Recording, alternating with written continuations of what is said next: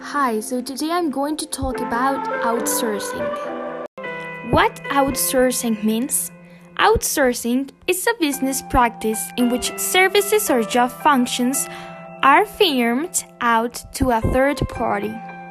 First of all, we have to know what is information system outsourcing.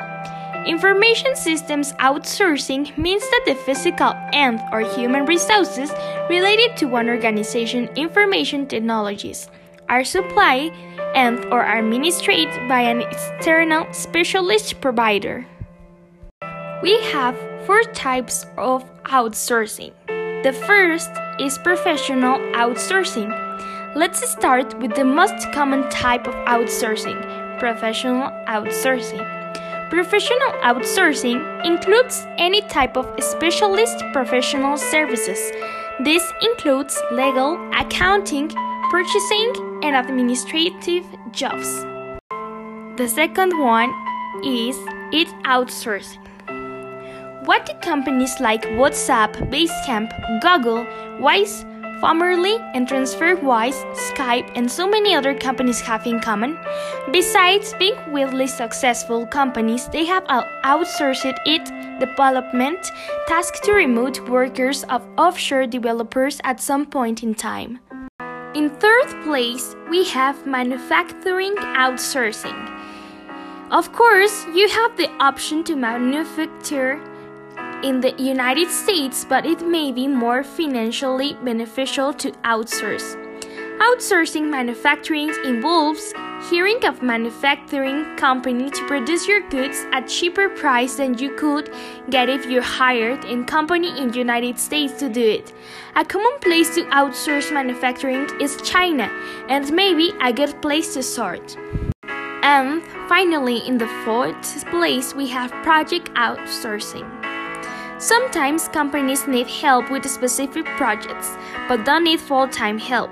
For example, they may need to redesign their website, write an ebook, or get help managing a paid research campaign.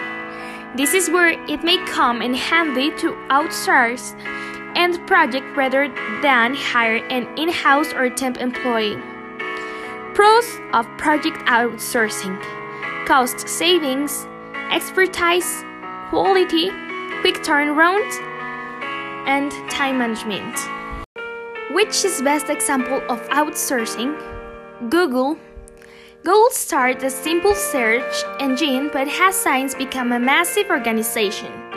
Alibaba, WhatsApp, Basecamp, Skype, Slack, GitHub, and Opera. Is outsourcing good or bad? In the United States, outsourcing is considered a bad word. Many businesses have done more than outsource the manufacturing of their goods.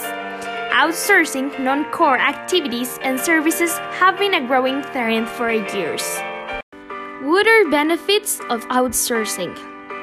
Focus on core tasks, lower costs, promote growth, maintain operational control, offers staffing flexibility, provide continual risk management, and develop internal staff.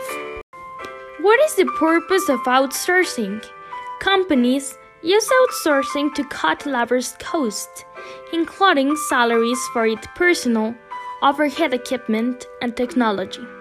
Outsourcing is also used by companies to drill down and focus on the core aspects of the business, spinning off the less critical operations to outside organizations.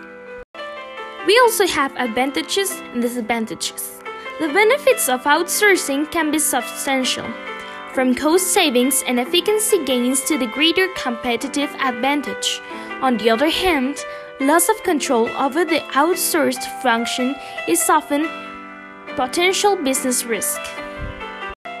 And I'm going to give you an example of outsourcing.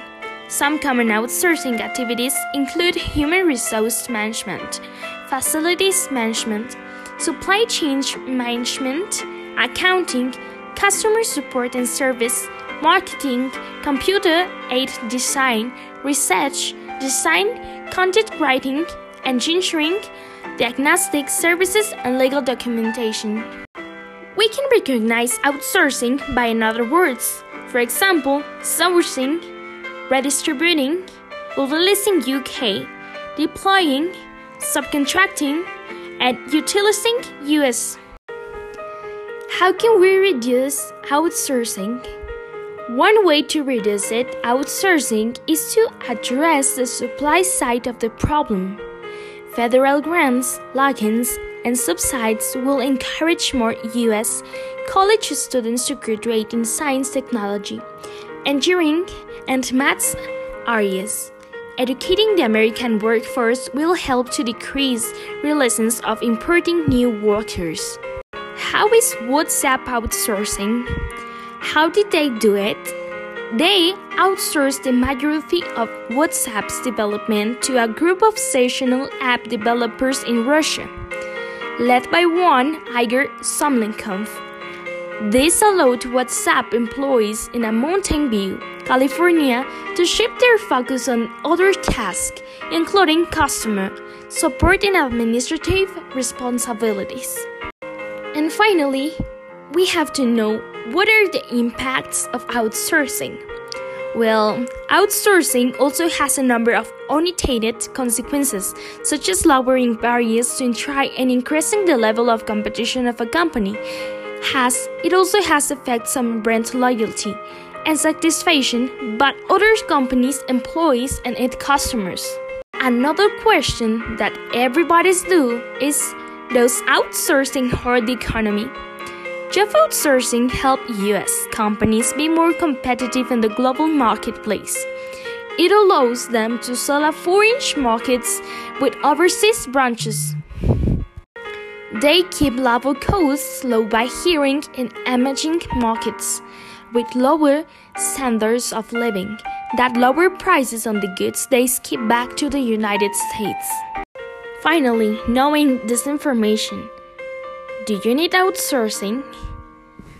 I hope it has been to your liking. See you later.